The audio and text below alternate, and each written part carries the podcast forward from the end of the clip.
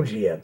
Sexta-feira, 6 de agosto de 2021. Aqui, professor Aécio Flávio Lemos, para lhes dar algum brief sobre os últimos negócios durante essa semana, inclusive informações sobre o mercado, ah, nos índices de ontem, alguma coisa de hoje em forma de índice.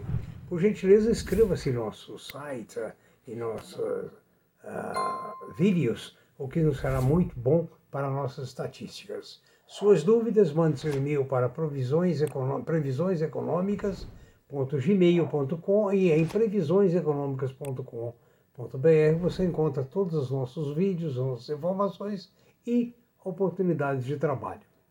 As, as bolsas asiáticas fecharam totalmente em baixa, exceto Tóquio.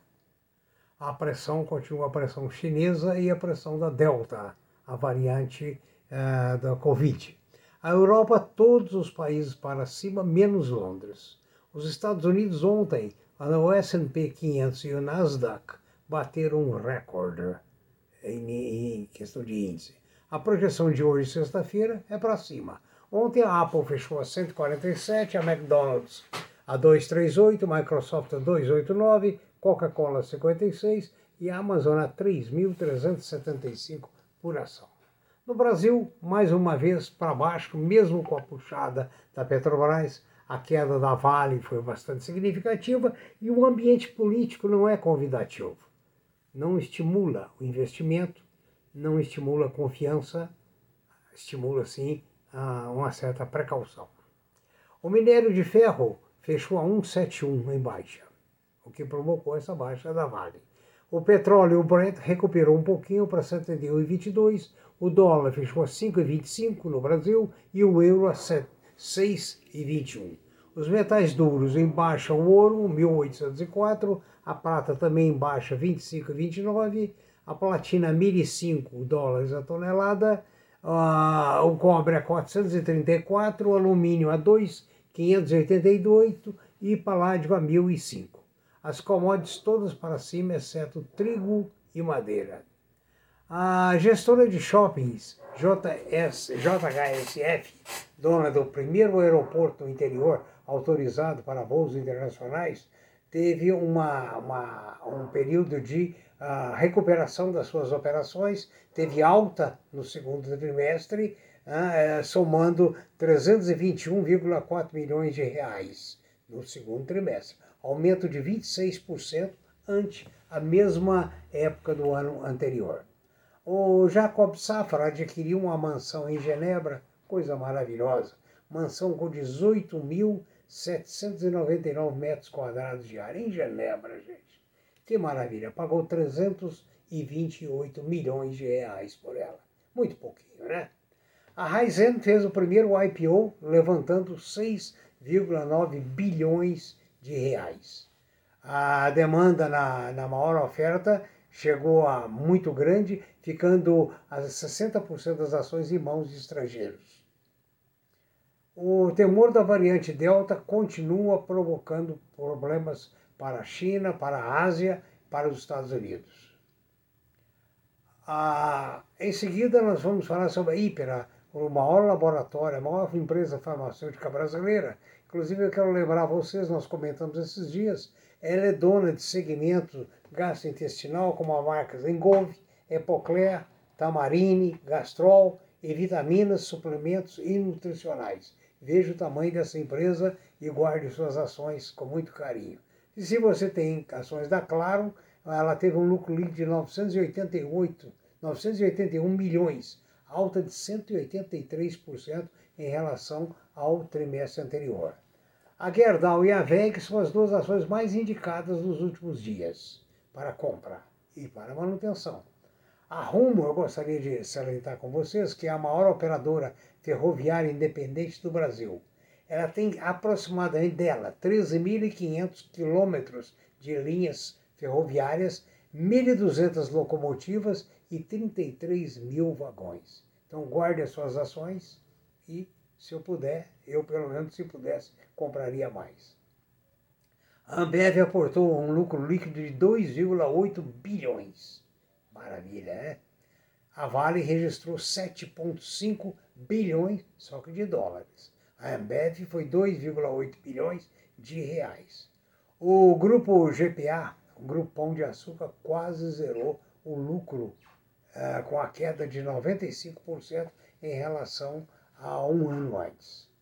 A Compass, uh, empresa de gás e energia, a que é recém-adquirida do, do Grupo Cosan, aliás, desculpa, a Compass, Compass adquiriu o contrato para aquisição da fatia de 51% da Gaspetro. A Compass pertence ao grupo eh, Cosan. A rede DOR, conforme eu já havia noticiado, a maior, uma das maiores redes hospitalares do país, adquiriu o Hospital Esperança. Esse hospital é, é nata na Bahia, principalmente para partos. A empresa teve um lucro líquido de 93 milhões no período, alta de 32%. A taxa de ocupação dos shoppings ah, da Multiplan mantiveram é, bastante assíduos, em torno de 93%. A BRF anunciou que vai investir 18 milhões em sua fábrica de margarinas em Paranaguá, no Paraná. A engarrafadora Solar anunciou ontem que assinou um acordo para incorporar o grupo Simões, por valor não revelado. A, é distribuidora de Coca-Cola no Norte e no Nordeste. A Gol registrou um lucro líquido de 642 milhões, ante um prejuízo de 1,9 bilhões bilhão no ano anterior. A Boeing divulgou, divulgou seu primeiro lucro trimestral em quase dois anos então, agora suas ações devem melhorar. A Odontoprev divulgou o balanço financeiro do segundo trimestre com lucro líquido de 86 milhões. Esse foi 25% a menos do que o mesmo é, período no ano anterior.